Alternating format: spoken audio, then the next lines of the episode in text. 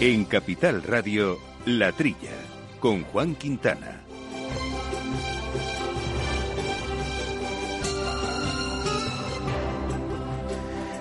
Muy buenos días, gente del campo, y buenos días, amigos del campo y de sus gentes. Eh, bienvenidos otra semana más a este espacio, a esta hora radiofónica de agricultura, de alimentación, de ganadería, de temas agroambientales que nos gustan y que hacemos aquí con Jorge Zumeta, mando los controles técnicos. Y hoy acompañándonos en los micrófonos, nuestro compañero habitual, Jesús Moreno. Jesús, muy buenos días. Hola, buenos días.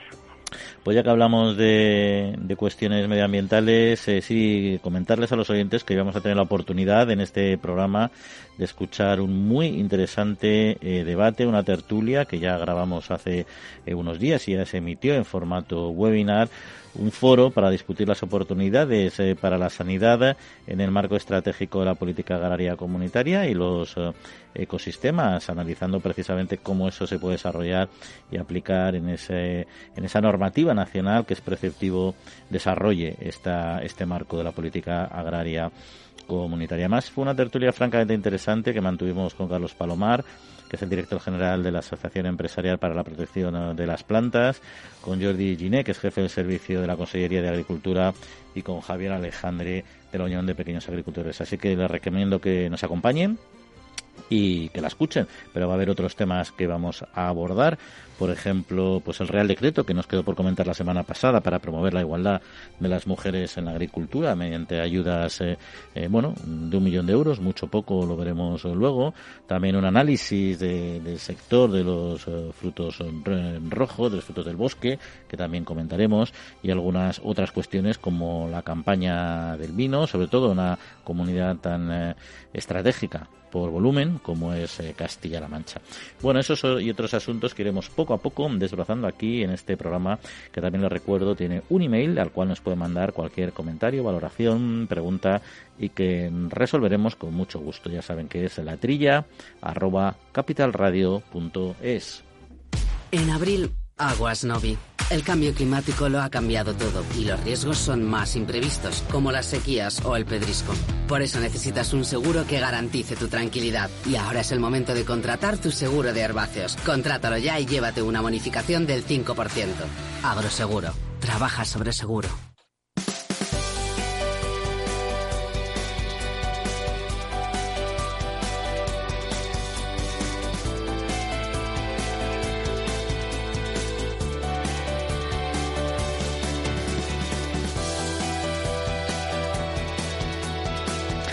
Bueno, pues como decíamos, eh, eh, Jesús, comentábamos que hay un asunto interesante que se produjo ya la semana anterior, lo que pasa es que no tuvimos oportunidad por falta de tiempo de valorarlo en el programa pasado, y es el Consejo de Ministros que aprobó este Real Decreto para promover la igualdad de las mujeres en la agricultura mediante ayudas por valor de un millón y medio que financiarán parte de las cuotas a la seguridad eh, social. Establece bases reguladoras para la concesión directa de estas subvenciones y, en definitiva, se basa porque se, en, que se, en la constatación de que existe una menor representación de las mujeres en la actividad y una menor dimensión económica de sus explotaciones con el consiguiente déficit de renta. Una eh, lucha, Jesús, que ya llevamos muchos años eh, eh, peleando con determinadas normativas para conseguir esta esta igualdad. Más que esta igualdad también está sí esta igualdad pero que a veces son los propios el propio sector productor quien decide no dar ese paso pues porque económicamente a la unidad familiar no le compensa, ¿no? Y este intento de que la mujer trabajadora en el campo, que trabaja en el campo 100% ayudando en la propia explotación, tenga este reconocimiento fiscal, por así decir, que luego en un futuro le permita tener eh, garantías eh, eh, sociales, ¿no? No sé cómo ves, bueno, yo creo que es un avance esta norma, no sé si la cantidad es sustancial o quizá escasa, ya veremos. Hombre, esto pienso que en principio, claro, como tú has dicho, ¿no? En principio la mujer está más limitada para acceder al trabajo, porque tiene que cuidar de la familia, generalmente, ¿no?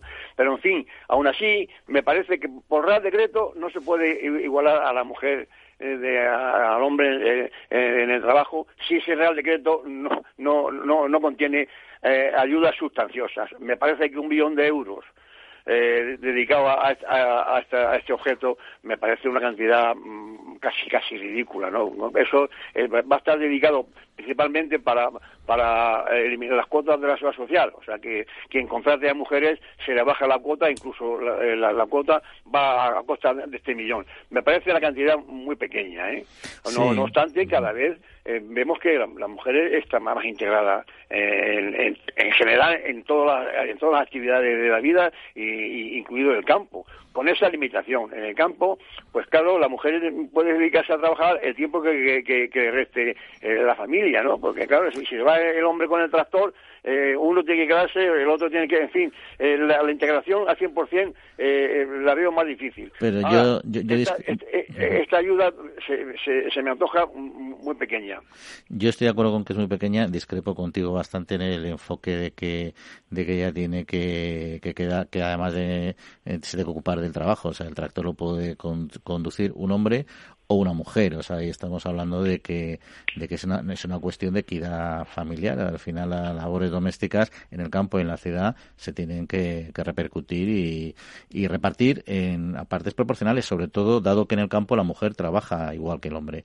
Otra cuestión es que trabajando igual que el hombre, eh, no tenga ese reconocimiento, o sea, no, no tenga esa legalidad de su trabajo que le permita eh, cotizar, eso sí se le permite, pero y al final de su vida laboral o cuando sea o por enfermedad, etcétera, tenga una determinada eh, cobertura, ¿no? Y no es necesario solo que les contraten, o sea, la propia cuota de la seguridad social, tú la puedes tener como trabajador autónomo, como administrador único de tu empresa, en fin, de muchas, de muchas formas. Es verdad que el problema para mí grave es que al final a, nivel de unidad familiar uno pues empieza a pensar y dice bueno pues al final si no regularizo mi situación oye eso que me ahorro de IRPF de tal de cual y vivo mejor pero al final al, al final de tu vida laboral o cuando tienes problemas en tu vida laboral de salud etcétera la cobertura es fundamental porque además la vida da muchísimas vueltas y no sabes cómo va a acabar o no va a acabar tu familia. Y es donde yo creo que hay que hacer el cambio. Eso también es responsabilidad de la propia mujer y del propio hombre la propia unidad familiar. Y ese tema hombre hay que incentivarlo, pero también es verdad que hay que hacer ese, ese esfuerzo, porque los problemas, claro, también hay que entender que uno vive el día a día y, la caja a final de mes cuenta mucho y a veces no puedes pensar a tan largo plazo, ¿no? Estoy contigo, es una cantidad todavía pequeña para incentivar, incentivar este cambio.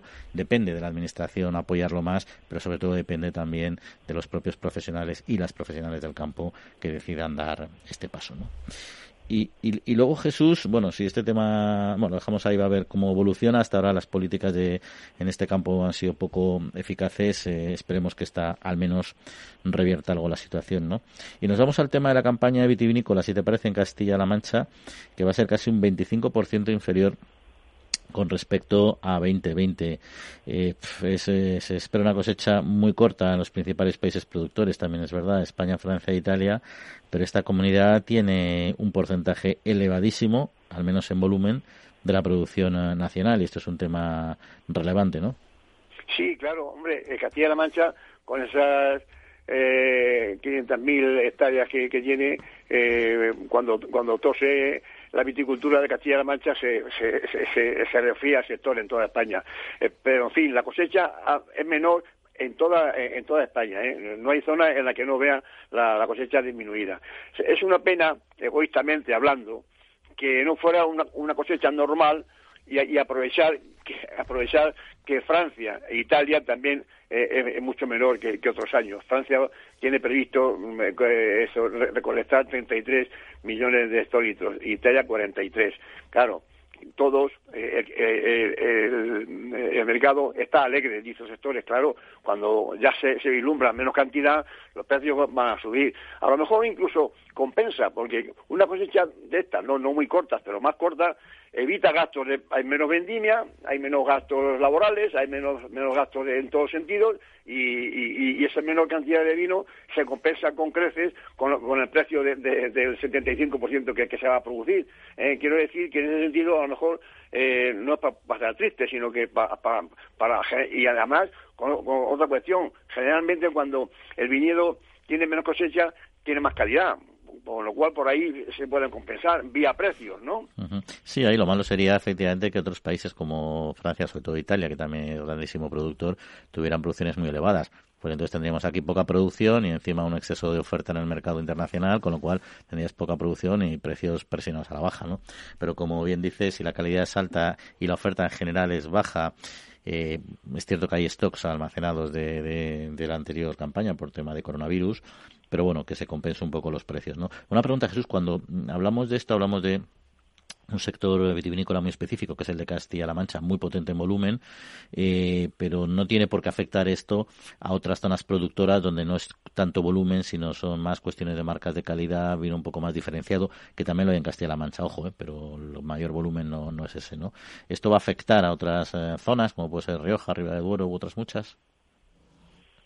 Bueno, esto, en Castilla-La Mancha, claro, es la es la región que más a granel exporta. Quiero decir que, que las otras zonas generalmente eh, pues eh, tienen un mercado más consolidado, sobre todo de ya vino embotellado y demás, ¿no? Castilla-La Mancha está haciendo gran esfuerzo, vende ya mucho vino embotellado, pero vamos, ni, ni un 10% de, de, de, de, lo que produce.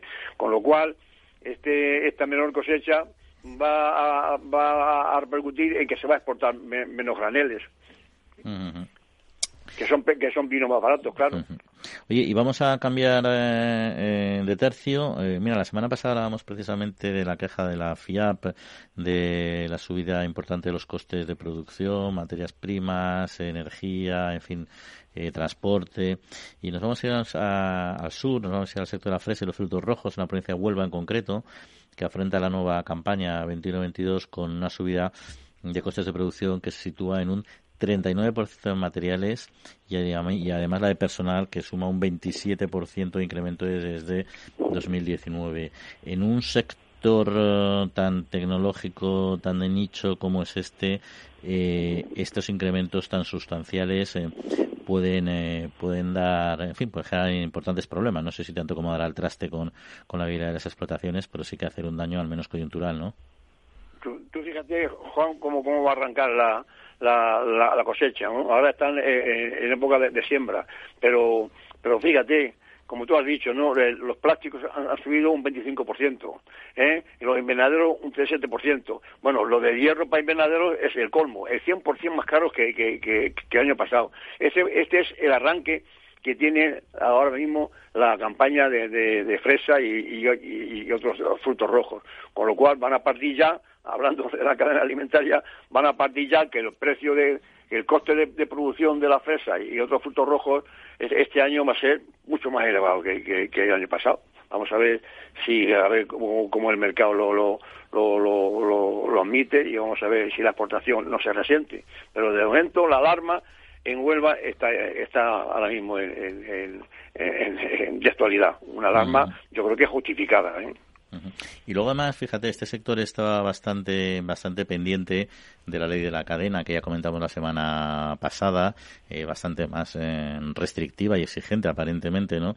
Porque al final ellos, eh, lo, que interpreta el sector en Huelva es que ellos deben de repercutir estos costes que son sustanciales en el precio final del producto. Lo que pasa es que al final no son ellos quienes establecen ese precio, sino lo ponen otros escalones de eslabones de la cadena, lo cual les deja una situación bastante bastante compleja, ¿no? Y bueno, yo creo que ahí no se sabe muy bien qué va a pasar con esta ley de la cadena, con sobre todo con su aplicación, con el impacto que va a tener, pero es verdad que también si estos precios se trasladan al consumidor, eh, va a subir bastante el precio de estos productos y va a bajar eh, eh, su consumo previsiblemente. No, no sé cómo tú ves eh, que puede funcionar en un sector. Pues que, pues que, que, vamos, vamos a poner en ventaja a los países, eh, a, los países competidores, ¿no? sobre todo en, Marruecos. O sea, que le, va a venir bien porque los costes, por mucho que, que, suban, no suben al nivel que, que, hay aquí en España. Así que vamos a vamos a tener fe en que en que el mercado pueda admitir los nuevos precios cuando venga la, la recuperación para allá, para el mes de marzo, abril. Bueno, Jesús, pues vamos a hacer aquí un paréntesis porque, como decíamos al principio del programa, tenemos que escuchar una muy interesante eh, tertulia sobre sanidad, en el sanidad vegetal, en el marco estratégico de la política agraria comunitaria, una tertulia que emitimos eh, ya hace unos días a través de nuestros canales eh, digitales, pero que hemos querido ir reproducir aquí porque nos ha parecido un debate muy interesante con Carlos Palomar, director general de AEPLA, Jordi Giné y Javier Alejandro. Así que vamos a escucharlo y luego retomamos nuestro debate. Muy buenas, eh, ¿qué tal? Bienvenidos a este, a este webinar, a este foro, a este lugar para intercambiar opiniones, información sobre un tema de mucha actualidad, pero que ahora lo tiene todavía más, porque son las oportunidades para la sanidad vegetal en el marco del Plan Estratégico de la Política Agraria Comunitaria y de los ecoesquemas. Eh, saben todos ustedes que la futura política agraria europea ha incluido la figura de estos llamados ecoesquemas como una de las herramientas de la arquitectura verde de la PAC para hacer pues, más sostenible el futuro de la producción alimentaria en, en nuestros territorios. Y en este foro lo que vamos a hacer es analizar las oportunidades y el impacto medioambiental, económico, también la operativa, que no siempre es sencilla, que la sanidad vegetal y el buen uso de productos fitosanitarios pueden tener en el Plan Estratégico Nacional de la PAC, que como ya saben, ahora es preceptivo que desarrolle cada Estado miembro. Y para hablar de ello, eh, tenemos a nuestros tres invitados. En primer lugar, Carlos Palomar, que es director general de la EPLA, de la Asociación Empresarial para la Protección de las Plantas. Carlos, eh, ¿qué tal? Bienvenido. Muchas gracias, buenas tardes. Y Jordi Giné, que es el jefe de Servicio de Sanidad Vegetal de la Consejería de Agricultura de la Generalitat eh, de Cataluña. Jordi, ¿cómo estamos? ¿Qué tal? Muy bien, muchas gracias.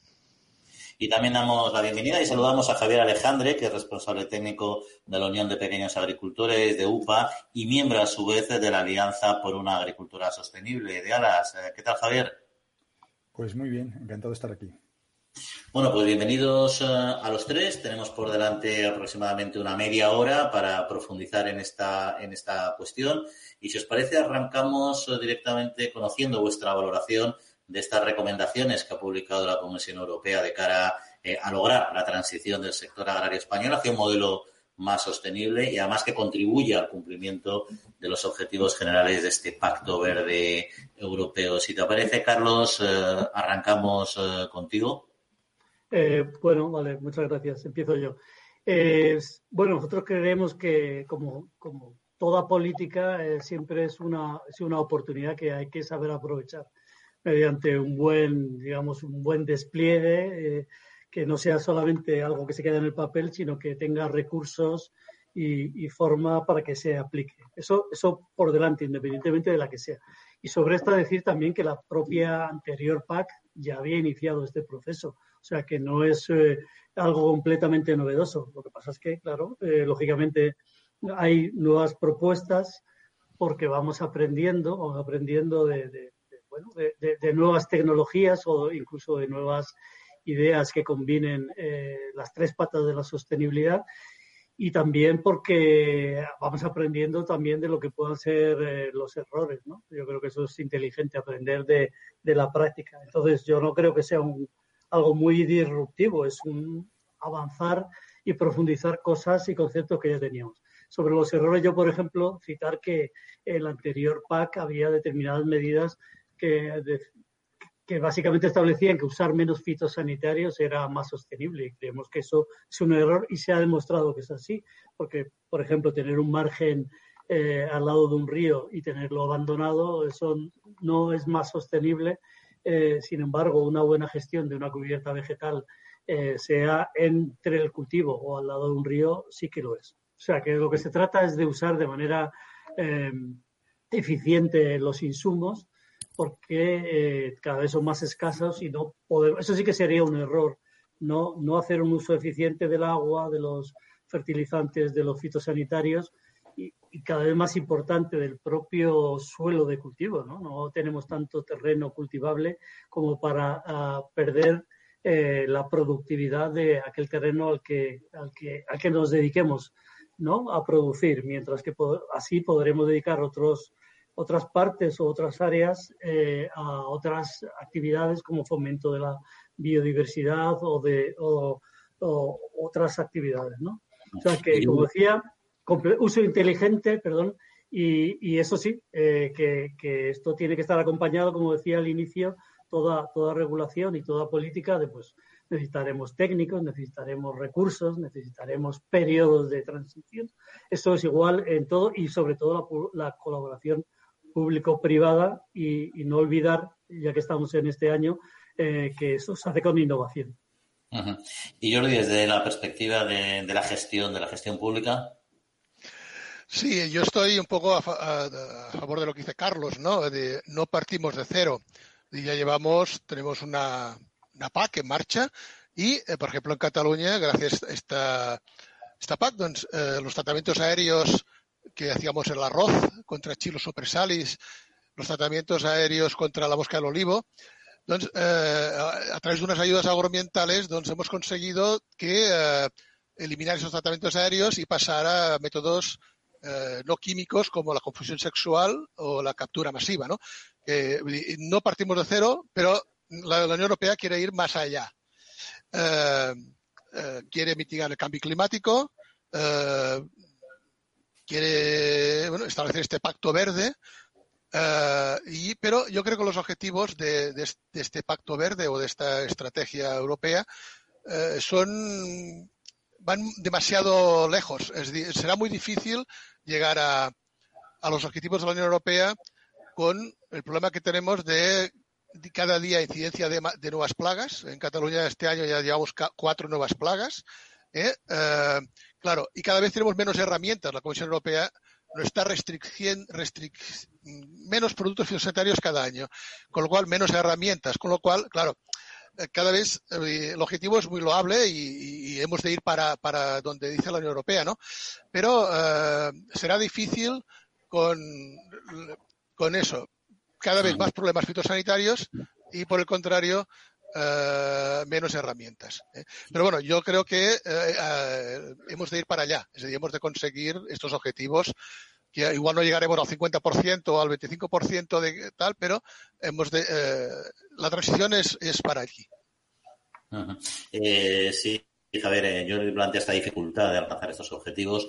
El papel lo suele aguantar todo, luego la realidad es eh, llevar eso a la práctica de la perspectiva del agricultor. Eh, no sé si hacéis esa misma valoración o sois más o menos optimista en este ámbito concreto que estamos abordando hoy. No, eh, coincido con, con, los compañeros que me han precedido en uso de la palabra, en tanto en cuanto los principios generales son loables y creo que nadie puede cuestionar que, tenemos que avanzar hacia una sostenibilidad eh, ambiental, hacia una mejora también de, digamos, de, del consumidor, pero sin embargo, donde yo creo que la estrategia eh, falla clarísimamente es en, tanto en cuanto no hay una evaluación de, de impacto respecto a, a, los objetivos que se plantean. Es decir, nadie en principio puede discutir de una forma general que, oiga, pues es, conveniente reducir insumos, que eh, la agricultura ecológica es bueno subirla, estas cuestiones también, pero detrás de, esas, eh, de esos planteamientos hay, hay, realidades que hay que analizar y tenemos que ver en qué, en qué medida, eh, primero, el sector agrario en general está preparado y después qué impacto va a tener real. Es decir, si detrás de una reducción de fitosanitarios como la que se plantea hay una reducción brutal, y subrayo lo de brutal, de la producción, bueno, pues quizá a lo mejor el consumidor que inicialmente pueda estar muy convencido de esta medida va a decir, bueno, eh, pues quizá nos hemos equivocado, porque si detrás de esto lo que hay es un encarecimiento de los, de los precios de los alimentos, por ejemplo, porque simplemente hay una reducción de en torno a un 40%, y ya, estoy apuntando cifras de lo que podría ser eh, la reducción por el impacto de, eh, en el uso de, de productos fitosanitarios, pues entonces seguramente nos estaremos equivocando. Es decir, la estrategia como línea general no es, no es cuestionable, creo que es acertada, creo que sí es muy cuestionable y creo que se equivoca radicalmente eh, en tanto en cuanto no hay una evaluación de impacto y no hay un análisis pormenorizado de lo que supone este tipo de, objetivos que, eh, que, plantea la estrategia. Pero y al final, en todo caso, una singularidad que tiene esta futura PAC, que es lo que comentábamos anteriormente, ¿no? este plan estratégico que tiene que hacer cada Estado, esta cierta descentralización de la política que fue muy debatida en su momento, pero bueno, en cualquier caso es lo que es ahora mismo, ¿no? Entonces los Estados miembros deben de jugar un papel también modulador en, en lo que es el, planteamiento general, ¿no? Y en concreto en lo que es el tema que nos ocupa, que es la materia de sanidad eh, vegetal y hablando ya de este plan estratégico, eh, ¿cuál en vuestra opinión serían las aportaciones fundamentales que tendrían eh, que incorporar precisamente para amortiguar esta política de, digamos, que, que de retirada de, de, productos, de principios activos en un momento dado?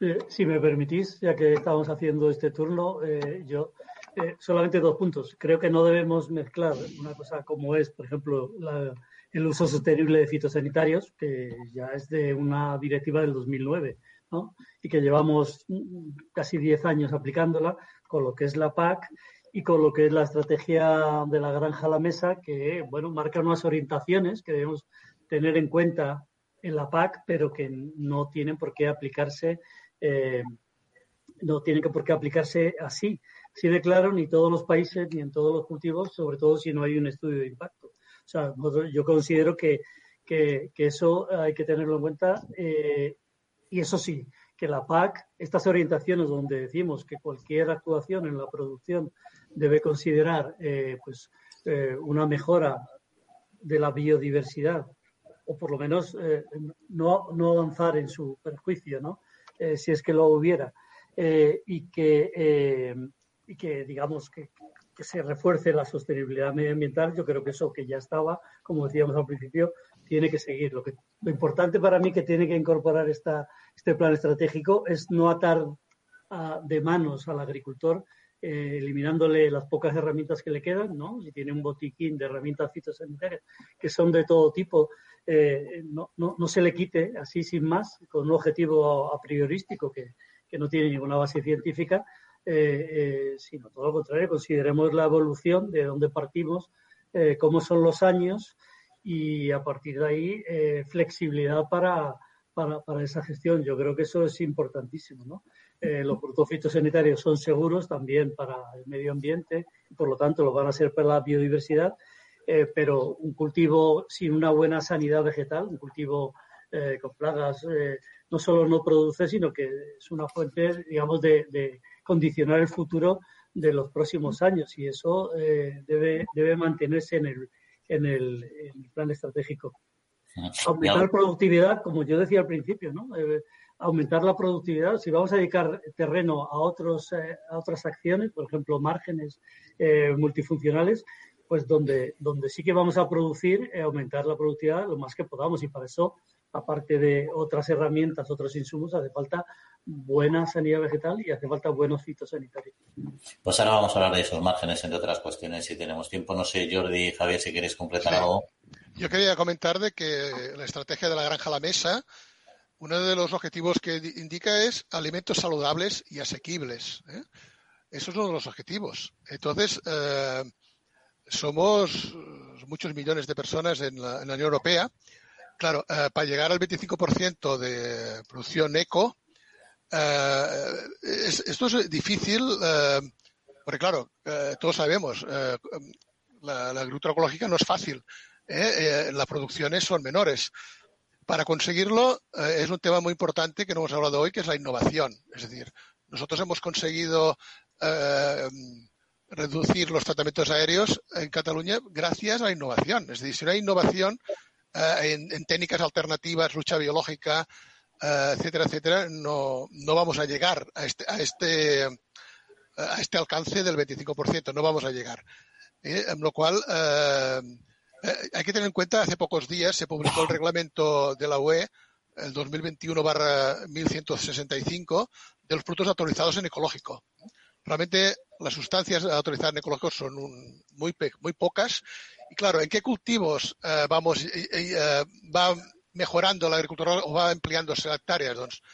por ejemplo, en viña. En viña, gracias a la confusión sexual, donde hemos conseguido que muchos agricultores ya se vayan estableciendo o se vayan certificando en producción agraria ecológica, ¿no? Pero claro, es gracias a la confusión sexual. Unos señores o unas empresas que se han dedicado a investigar eh, técnicas de lucha alternativas contra la lobesia botrana. Gracias a eso. Pero claro, para conseguir eh, estos porcentajes tan elevados, hemos de ir a innovación. Y esto yo creo que es uno de los temas que necesitamos para llegar a ello. ¿eh? Juan, tú planteabas al principio como una de las eh, herramientas interesantes, novedosas de la, de la futura PAC, los ecoesquemas. Y yo coincido totalmente. Y creo que ahí tenemos una gran posibilidad, tenemos un reto y podemos tener un gran, un gran fracaso si nos hacen bien las cosas. Eh, en, este año y medio que, que se han empezado a generar papeles por parte del Ministerio hemos eh, visto de todo. Desde inicialmente documentos donde ya hablaban de recortes concretos, sin atender a más elementos, eh, que entiendo que esa es una política o es un camino fracasado, porque la agricultura es una ciencia inexacta en tanto en cuanto un año no, no, no, no, se parece al anterior ni al futuro, y lo que este año ha sido una afección baja de una determinada plaga al año siguiente puede ser que se haya disparado y entonces comparar un año con el siguiente no tiene mucho sentido. Y bueno, parece ser que ahora está evolucionando eh, esa configuración de, los ecosquemas en lo que aquí nos ocupa, que es eh, el, tema de, fitosanitarios en general de insumos, hacia un planteamiento más abierto donde se hable de uso sostenible. Bueno, no sabemos la letra pequeña que hay detrás de esto, pero esto ya empieza a sonar mejor. Es decir, si detrás de, esa filosofía lo que supone es que tiene que haber conocimiento, que tiene que haber ciencia, que tiene que haber buena gestión en el uso de productos, pues oiga, radicalmente de acuerdo. Si detrás de esto lo que significa es que eh, por un, mm, yo me atrevería a decir también por un principio de simplificar todo, eh, un agricultor va a poder optar a un, ecoesquema como el que estamos hablando simplemente si justifica que de un año para otro se produce una reducción de X por ciento, esto es un error. Esto es un error porque ese porcentaje puede venir derivado simplemente de que eh, este año pues no ha habido ningún tipo de plaga. Bueno, pues ya está. Pero esto no significa que el agricultor ha hecho el esfuerzo y al año siguiente puede haber hecho un esfuerzo mucho mayor pero el año ha venido un año complicado con mucha humedad y, se, ha, disparado pues una determinada botritis o cualquier otro elemento. Por lo tanto, eh, esta es la clave. Es decir, el, enunciado que conocemos hoy no es malo, pero tenemos que conocer la letra pequeña. Y en esa letra pequeña yo creo que el conjunto del sector estamos trabajando para que eh, se, bueno, pues la, lógica eh, prevalezca y el sentido común y sea realmente una herramienta útil para eh, mejorar la sostenibilidad. Porque el camino primero que se planteó mm, iba a ser un camino absolutamente, en mi opinión, inútil. Y yendo ya a, esta letra pequeña, como decías, Javier, y hablando también de, gestión que comentabais anteriormente, creo que era Jordi precisamente, eh, entrando en lo que son los ecoesquemas y la nueva PAC, hay una cuestión relevante que ha hecho un gran esfuerzo el sector, que ha hecho un gran esfuerzo la industria, la propia administración para su desarrollo, que es la gestión integrada eh, de plagas. Eh, ¿Sabéis o percibís eh, cómo puede influir este nuevo modelo de ecoesquemas, por ejemplo, el nuevo APAC, en el desarrollo de esta de este modelo de gestión integrado de plagas? Jordi, no sé si es de la perspectiva de la. a ver, em, el, reducir fitosanitarios no tiene, no tiene que ser, no es sinónimo de gestión integrada de plagas. como, tal como ha dicho Javier, Tú puedes hacer gestión de plagas, de plagas perfectamente, estar en una tría o en una agrupación de defensa vegetal, seguir la estación de avisos, seguir todas las plagas, seguir perfectamente todo. Y un año te viene, como el año pasado, el mildio de la viña y agricultores tienen que hacer 15 tratamientos, uno, 15, digo, o igual 10, ¿eh? lo que sean. Este año ha sido seco, no han tenido que hacer ni uno. Pero sí, este año ha reducido, gracias ha reducido gracias al tiempo pero no gracias a, que eh, los ecosquemas tendrían que ir dirigidos a la gestión intra de plagas. Es, lo importante. Mm, si hacemos gestión de plagas, reduciremos fitosanitarios. Un año podremos más, otro año podremos menos. Pero conseguiremos una reducción y haremos las cosas bien. Eh, pero para conseguir esta gestión de plagas, el ecosquema, eh, es mi pensamiento, tendría que incluir el asesoramiento. Es muy difícil. Un agricultor pequeño hacer una buena gestión de plagas, unas buenas rotaciones de cultivo, un buen seguimiento de las plagas, etcétera, etcétera, eh, sin un buen asesoramiento. Yo creo que estos ecosquemas tendría que incluir el, asesoramiento en, gestión de plagas. Es básico. ¿eh? Más que valorar un, eh, que reducir cada año un, porcentaje, que esto yo no lo veo ni viable ni nada por los ciclos de las plagas. Aparte que, bueno, las plagas son las que son. Ahora en, Cataluña tenemos la vispilla del, almendro. Antes el agricultor no hacía ningún tratamiento. Ahora, por culpa de la vispilla, tiene que hacer dos. ¿Eh? Ahora tenemos la leomorfa en, frutales, otro problema. Y, cada día, que si la tuta, cada día una plaga nueva, cada año una plaga nueva. Eh, ¿Cómo vamos a reducir? Y esto no quiere decir que el agricultor no haga las cosas perfectamente, ¿eh? pero hay que buscar un ecosquema que favorezca la gestión de plagas. Habéis comentado, yo de un tema muy relevante, que es el soporte técnico, el apoyo para el agricultor. La PAC es cada vez más compleja y, como decís, van cambiando muchas cuestiones, ¿no? Eh, yo entiendo que eso debe estar, o al menos sobre el papel, está recogido. No sé si desde, desde UPA sabéis algo más sobre este asunto, Javier, y si os quedáis tranquilos con lo que, con lo que se plantea en este sentido. El, asesoramiento como tal es, es una o la figura del asesor está recogido en el segundo pilar, dentro de, esa figura más amplia que se llama AQUIS. Particularmente eh, en el primer pilar y, siguiendo el enfoque que, planteaba Jordi, yo no, lo conozco, es decir, no, no conozco que esté eh, sobre el papel. Sin embargo, estoy radicalmente de acuerdo. Es decir, la clave de esto es el conocimiento, el conocimiento y la ciencia. Eh, y a partir de ahí, hacer una gestión absolutamente sostenible de, los insumos. No solamente estamos centrándonos en los fitos, pero también eh, de los fertilizantes, por ejemplo, o del, o del agua. Es decir, al final de los insumos. Esta es la clave y solamente se conseguirá con ciencia, con conocimiento y con asesoramiento.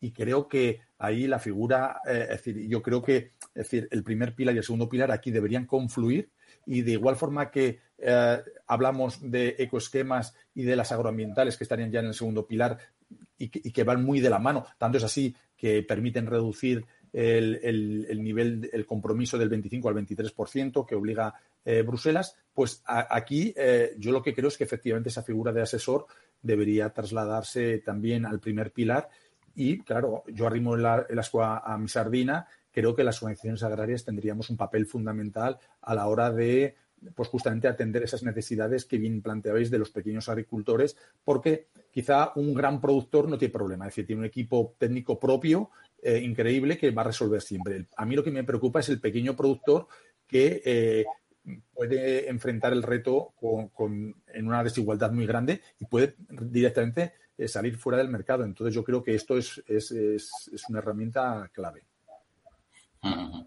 Y comentabas, cambiando un poco de tercio, pero me, había quedado un comentario que habías hecho antes, Carlos, sobre precisamente los márgenes eh, multifuncionales, ¿no?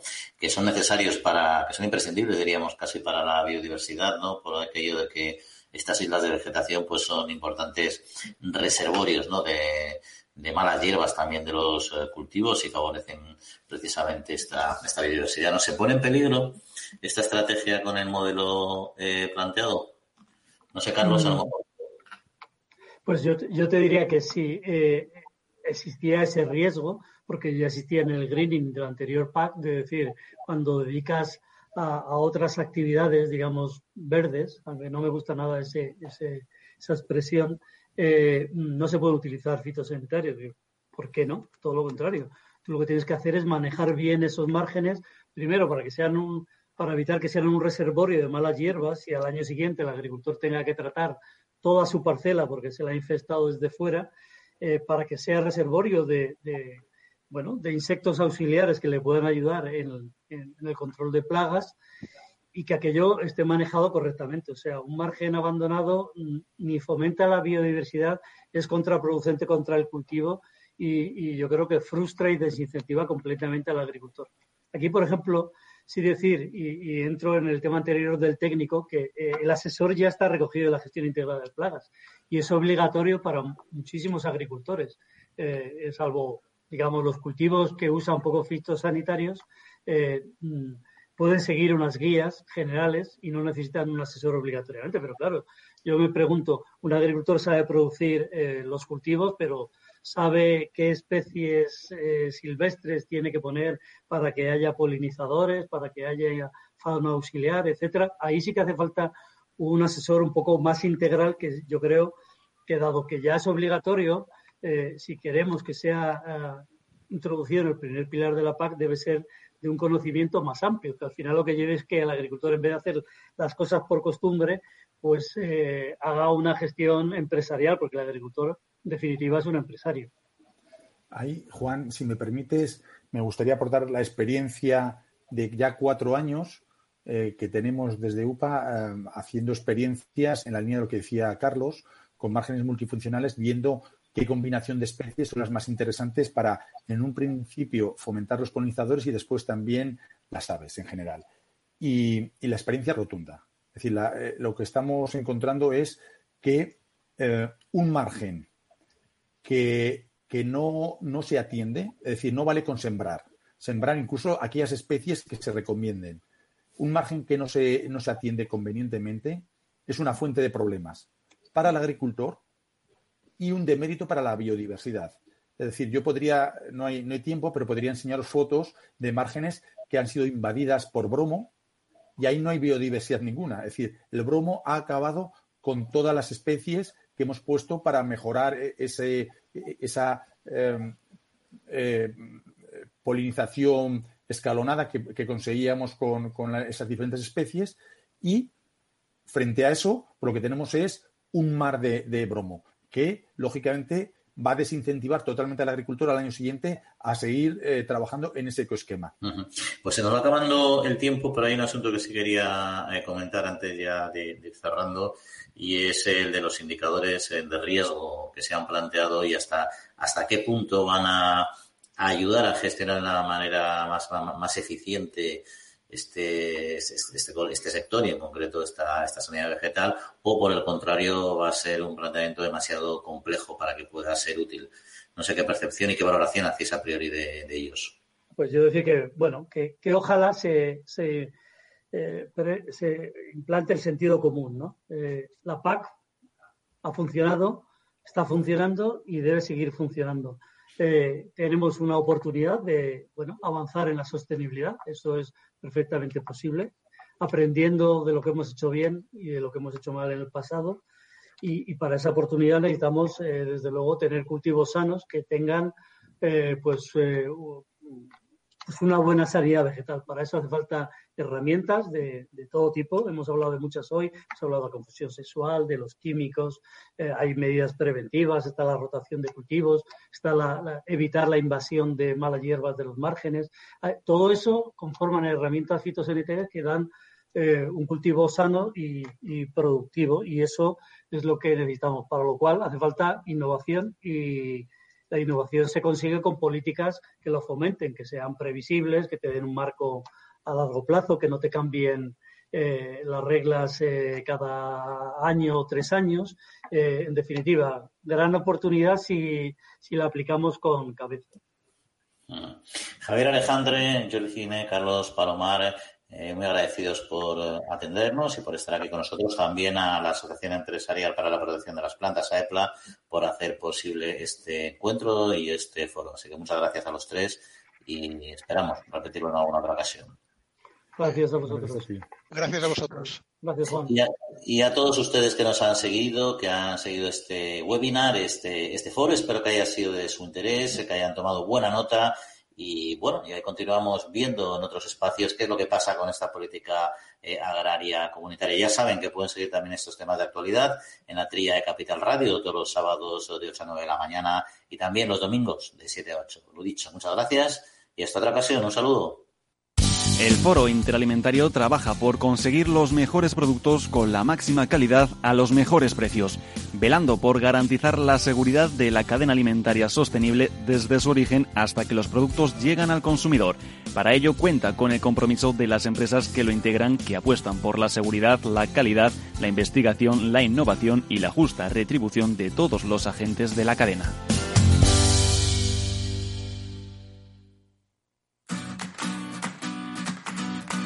En Capital Radio, La Trilla, con Juan Quintana. Bueno, pues muy muy interesante este debate. Espero que les haya gustado. Efectivamente, de todos modos ya saben que lo pueden reescuchar en nuestro podcast, grabando. Nuestro programa queda grabado, como saben, en nuestra página web y ahí pueden valorarlo y plantearnos cualquier eh, cuestión. Pero seguíamos eh, con temas sobre la mesa y con nuestro compañero Jesús Moreno que nos sigue acompañando aquí en los micrófonos y queríamos eh, continuar valorando algunas cuestiones de actualidad. Y Jesús, si te parece, podemos hablar del tema de los huevos, porque los productores de huevo en España pidieron un compromiso social por el que los ciudadanos muestren que están dispuestos a pagar el previsible encarecimiento de este producto básico en la cesta de la compra si finalmente se elimina en la Unión Europea la producción de huevos de gallina de jaula, que son las cuestiones más eh, delicadas. Hay que recordar que en España, en muchos países, eh, eh, se hace ya cría, básicamente, en suelo, una gran proporción. España hizo una gran inversión en tiempos en, modernizar las jaulas, porque así se pidió en tiempos bastante próximos, y inversiones que hay que amortizar, y ahora, por tanto, el, el abandono de, ese sistema es un coste. ¿Qué pasó? Que España tomó el toro por los cuernos y, fue pionero en este tema de, establecer eh, de, perdón, de incorporar jaulas que mejoraran el bienestar animal de las gallinas. Y ahora, claro, el dar la vuelta a todo eso y, empezar a un sistema de cría en suelo sería bastante oneroso para el sector. No sé, Jesús, cómo ves tú que está el estado de este importante sector agropecuario. Hombre, vamos a ver esto. Yo creo que, como tú has dicho, hace, hace años eh, la, la, la, transformación en España, bueno, en toda Europa me imagino, pero lo que nos atañe es España, en transformar las jaulas con más, más comodidad para las gallinas supuso supuso una consternación para el sector y unas inversiones tremendas. Yo creo que si, si esto si esto es, es futuro que se vislumbra es prohibir las jaulas, se deben de tener en cuenta por lo menos amortizar esta gran inversión que se hizo hace, hace pocos años, ¿no? Y a partir de ahí, vamos a ver, el 50% de, de las gallinas en, en, la Unión Europea están, están todavía en jaula. Claro, el consumidor eh, no es que prefiera un huevo u otro, si, si, si, quiere un huevo de más calidad, pues, pues, eh, pues, pues que, que, compre de, de, suelo o incluso los ecológicos, ¿no? Están preocupados en España el, sector de, de, huevos en este sentido, porque claro, si, si a, a partir del, del 2027 ya se va a prohibir totalmente el empleo de, de, de, el uso de, jaulas, pues el cambio es, tremendo. Yo creo que de aquí a entonces se irán adaptando, adaptando y irán los huevos subiendo poco a poco para que el mercado lo vaya, lo vaya, lo vaya sintiendo levemente esta subida. Lo, que, lo que está claro es que, que no lo, que, que no vale lo mismo producir un huevo en jaula con todas las comodidades que tienen ahora las la, nuevas jaulas, a que, a que el espacio que se necesita y los costos eh, de, gallinas en el suelo. La gallina en el suelo está todavía comiendo, consume más, son más, costes los, que hay, por lo tanto el huevo tiene que ser más caro. Vamos a ver. Por otro lado, también el sector del huevo han aprobado la, la, extensión de norma, están en ese sentido satisfechos, ¿no? Y están, están intentando eh, hacer una publicidad sobre el huevo y, y hacer nuevas presentaciones como huevos trufados eh, o de baja eh, o baja temperatura, es decir, buscando un futuro para que el sector se, se, se, mantenga, porque son muchos miles de, de, personas las que viven del sector de huevo en España. Y hay que recordar al oyente que la extensión de norma es una medida que la financia el propio sector y que implica, como bien decías Jesús, esa comunicación y ese trasladar a la, al ciudadano lo que realmente es este producto, ¿no? Lo que pasa es que vamos a ver su impacto porque ellos eh, fue aprobada hace un año aproximadamente, pero ahora es en otoño cuando van a empezar a lanzar las campañas, con lo cual veremos un poco los mensajes que trasladan y sobre todo el impacto que tiene que tiene en el consumo no y, también hay una singularidad positiva mm, para este sector es el tema que hemos comentado recientemente sobre la autorización de usar proteína animal en piensos para cerdos y aves siempre que sea cruzada es decir siempre que no haya eh, canibalismo que se llama es decir las aves no pueden tomar pienso de ave ni los cerdos de cerdo eh, pienso a, partir de proteína de, de aves o de cerdo no entonces bueno esto también es un gran avance para, para ellos, para su estructura de costes. Hombre, claro, es, es, una, pequeña inyección de, de, optimismo para la baja, porque desde las vacas locas, ya saben todos los oyentes que, se, que se, se, suspendieron, se prohibió dedicar para piensos pues la, proteína animal de los despojos, ¿no? De, los huesos, de los mataderos, todo lo que todo lo que se, se desperdicia, que no se aprovecha de, del ganado, principalmente vacuno, pues eh, se, se, transformaba en proteína animal que, que era para, para, para los piensos. Eh, generalmente para piensos de ave, ¿no? Si se vuelve otra vez a, permitir, pues esto va a ser algo positivo para que adquieran piensos a un, a un, precio de, de, un producto que ahora mismo se, se desecha, ahora no, no se utiliza. Y, y luego, curiosamente, fíjate que hemos hablado aquí en este programa de muchos sectores que lo han pasado eh, francamente francamente mal en la pandemia la mayoría de ellos pero curiosamente este es uno de los que menos menos ha sufrido yo creo que se han sabido adaptar rápido y cambiar como decías tú antes formatos etcétera para redirigir eh, toda la parte de consumo de restauración a consumo doméstico que ha aumentado de manera sustancial y han conseguido ese, ese equilibrio tan deseable en otros sectores que no han podido resolverlo con igual éxito. Estoy de acuerdo. El sector del huevo en España es, eh, no, no, por, no desmerecer a, los demás, pero este hay que, hay que ponerle una medalla porque han sabido reaccionar y estar, estar siempre al día y es un sector muy vivo y muy activo, ¿eh? Y además es un, producto de, de, consumo eh, diario, por así decirlo. Eh, los huevos forman parte de, nuestra dieta. No, está claro, está claro. Yo creo que este es un, un buen ejemplo. Veremos ahora cómo evoluciona sobre todo, como decíamos, este sistema de, de, consumo, que al final los consumidores no son tan conscientes de que cada medida de bienestar animal que se adopta, partiendo de que los animales tienen un bienestar animal muy elevado, eh, supone un encarecimiento porque al final tienen que repercutirlo o debieran repercutirlo en, al consumidor y bueno, para eso está la ley de la cadena también, para garantizar que se pueda hacer porque al final los precios no los marcan necesariamente los productores, ¿no? Pero bueno, veremos qué es lo que, qué es lo que pasa con este asunto, ¿no? Oye, teníamos otro, otro tema que quería comentar contigo, que es el de los invernaderos solares eh, 36.000 hectáreas en concreto de invernaderos solares dedicados al cultivo de hortalizas y frutas en Almería y Granada generan el 25%, casi el 25% del empleo agrícola andaluz, según un estudio que han realizado eh, las organizaciones impulsado por APROA, Horti España y Eucofel. ¿no? Estos tipos de invernaderos son un gran avance y la verdad es que una agricultura intensiva que genera mucho empleo en una zona que, que vive específicamente de esto, en concreto en Almería, Granada también, de alguna manera.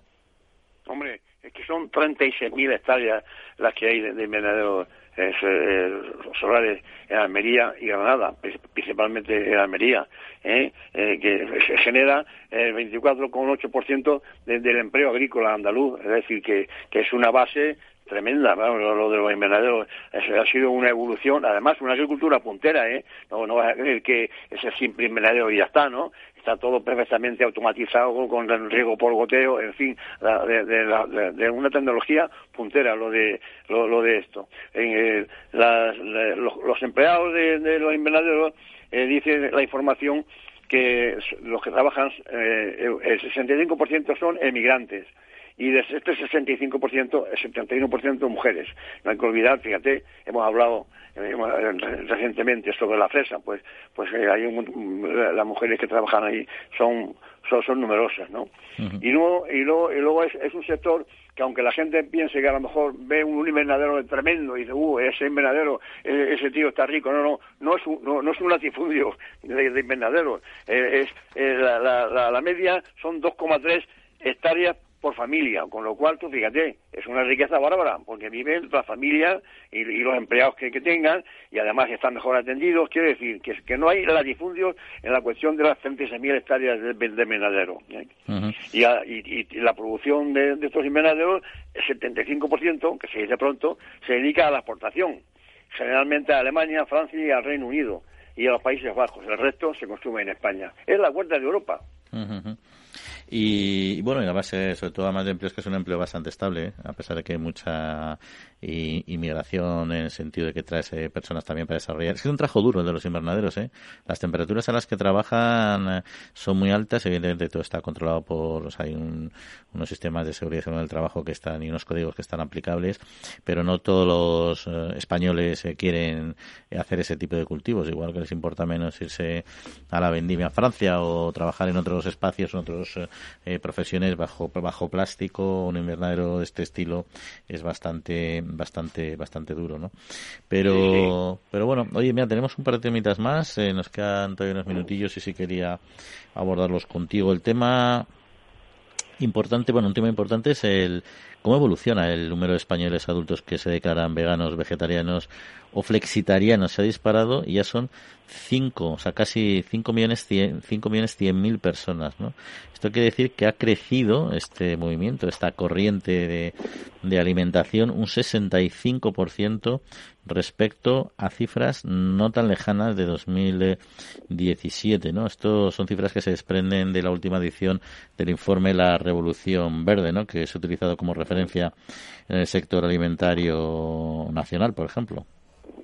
Tú fíjate que, que, que, que, su vida, ¿no? Vamos a ver, no sé si es una moda, o, si se contagia, o, funciona el boca a boca. Eh, yo es increíble. Bueno, eh, hemos tenido eh, la propaganda en contra, lo de la carne como un producto que no es que, que, no es bueno para la salud. Quiero decir que todo todo juega un poco a favor de que de esta gente, no sé, no sé, me parece que todo el que empieza a ser vegano, mm, quiero creer que no que, que no que, que, no permanece toda la vida pienso yo eh lo prueba porque es una, una corriente una ola tal la gente joven ay qué bien tal que, que sano y a lo mejor no les convence. Ah, eh, yo yo quiero pensar o deseo por lo menos que, que no que, que no prenda todo esto porque entonces va a haber un cambio tremendo en la, en la producción agroalimentaria, claro. Mira, aquí hemos tenido eh, especialistas, eh, médicos, nutricionistas, que al final todos están de acuerdo, independientemente de la posición que tenga alguno sobre cuestiones determinadas de animalismos, etcétera, y que al final las proteínas no son iguales, eso es un hecho constatado, o sea, la proteína eh, de la carne no es lo mismo que la proteína de la soja y no es lo mismo que la proteína de una legumbre, ¿no?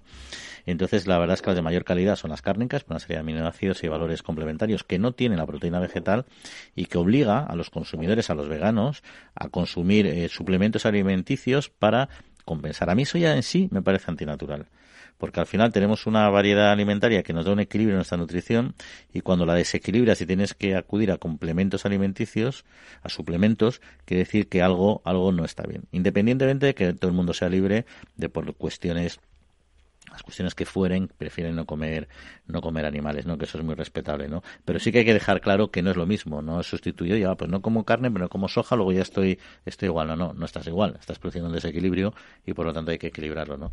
También aclarar que son datos que han crecido, pero bueno, que son, es distinto un vegano que no consume productos de origen animal ninguno, se no puede tomar queso, no puede tomar leche, nada, que un vegetariano que no comen carne de animales, pero sí, por ejemplo, comen huevos y lácteos derivados de este estilo, ¿no?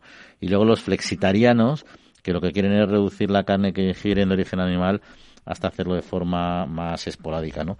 Y yo creo que sí que estoy contigo que hay un porcentaje alto de población, y eso no lo decimos nosotros, lo han dicho distintos especialistas que han acudido aquí a los micrófonos de la trilla, que eh, entran en estas corrientes y luego al final se dan cuenta que no les satisfacen lo suficiente y vuelven marcha atrás. Al final hay que buscar un punto de equilibrio, claro que va a haber gente con, con esta visión de la alimentación y es súper respetable, pero también tiene que ser súper respetable los que buscan una alimentación más diversa y siguen basando su alimentación en, la, en el equilibrio y por lo tanto en que entre la dieta cárnica también se mantenga, ¿no? Y a veces lo que pasa es que parece que esos son criticados, que ese es el problema. Que sea un poco un viaje de ida con vuelta, es decir, que sea una moda que ahora está tal, y luego, como tú dices, si, si, si luego tengo que, tomar unas pastillas o cualquier píldora para, para, para equilibrar lo que no me da estos productos, y a lo mejor se dan cuenta de que, de que, no, que no es buen negocio, ¿eh? por así decirlo, para para tu, para tu salud. Bueno, espero que a lo mejor esto tenga un tenga una subida de moda y luego se, se, vuelva otra vez a si no como al principio por lo menos que, baje un poco la, para, moda. para ello no sé si será negocio si quieres si quieres para las cadenas de distribución para el comercio que lógicamente han visto una oportunidad de mercado y lo explotan y buscan diferenciarse y sacar productos de estas características que oye me parece fenomenal ¿eh? si el mercado lo demanda pues hay que darles hay que darles em, alternativas no pero bueno oye y un último asunto y vamos a ir cerrando porque yo creo que nos queda poco más de de, un minuto el oso que mató un burro y un mastín en Lena. Ya son cinco animales muertos en un mes y además y también a un asno que apareció recientemente. Y en fin veremos qué es lo que pasa no hablamos de los lobos pero los osos que se reproducen mucho más despacio y están menos extendidos también son una, una amenaza en los territorios no hombre aquí estamos asistiendo a un desequilibrio, ¿no? Ya el lobo es un ejemplo quizás más más más, eh, más a la vista y más contundente, pero claro, un oso eh, un oso impone mucho más respeto y más miedo. Están proponiendo en la zona en esta zona de, de Lena están proponiendo que, que hacer alguna, alguna cuestión de defensa, o sea, de, de, dejar al oso donde, donde, donde tenga que estar, que no tenga atracción para, para, para, para tener que, matar un asno o matar una red o, desgraciadamente pueda matar a una persona. Quiero decir, aquí el equilibrio este de, los animales con, con la, naturaleza hay que, hay que estudiarlo científicamente y, poner los medios para que estas cosas no ocurran. ¿eh? Bien, 100% de acuerdo, Jesús. Oye, pues muchas gracias, como siempre, y ya la semana que viene volvemos a hablar, ¿eh? Que pase buena semanita. Muy bien, gracias a, ti, Juan. Y agradecemos también a Jorge Fumeta, el mando de los controles técnicos, y a todos ustedes por acompañarnos. Que pasen muy buena semana, que disfruten y que descansen. Un saludo y hasta dentro de siete días. Capital Radio. Siente la economía.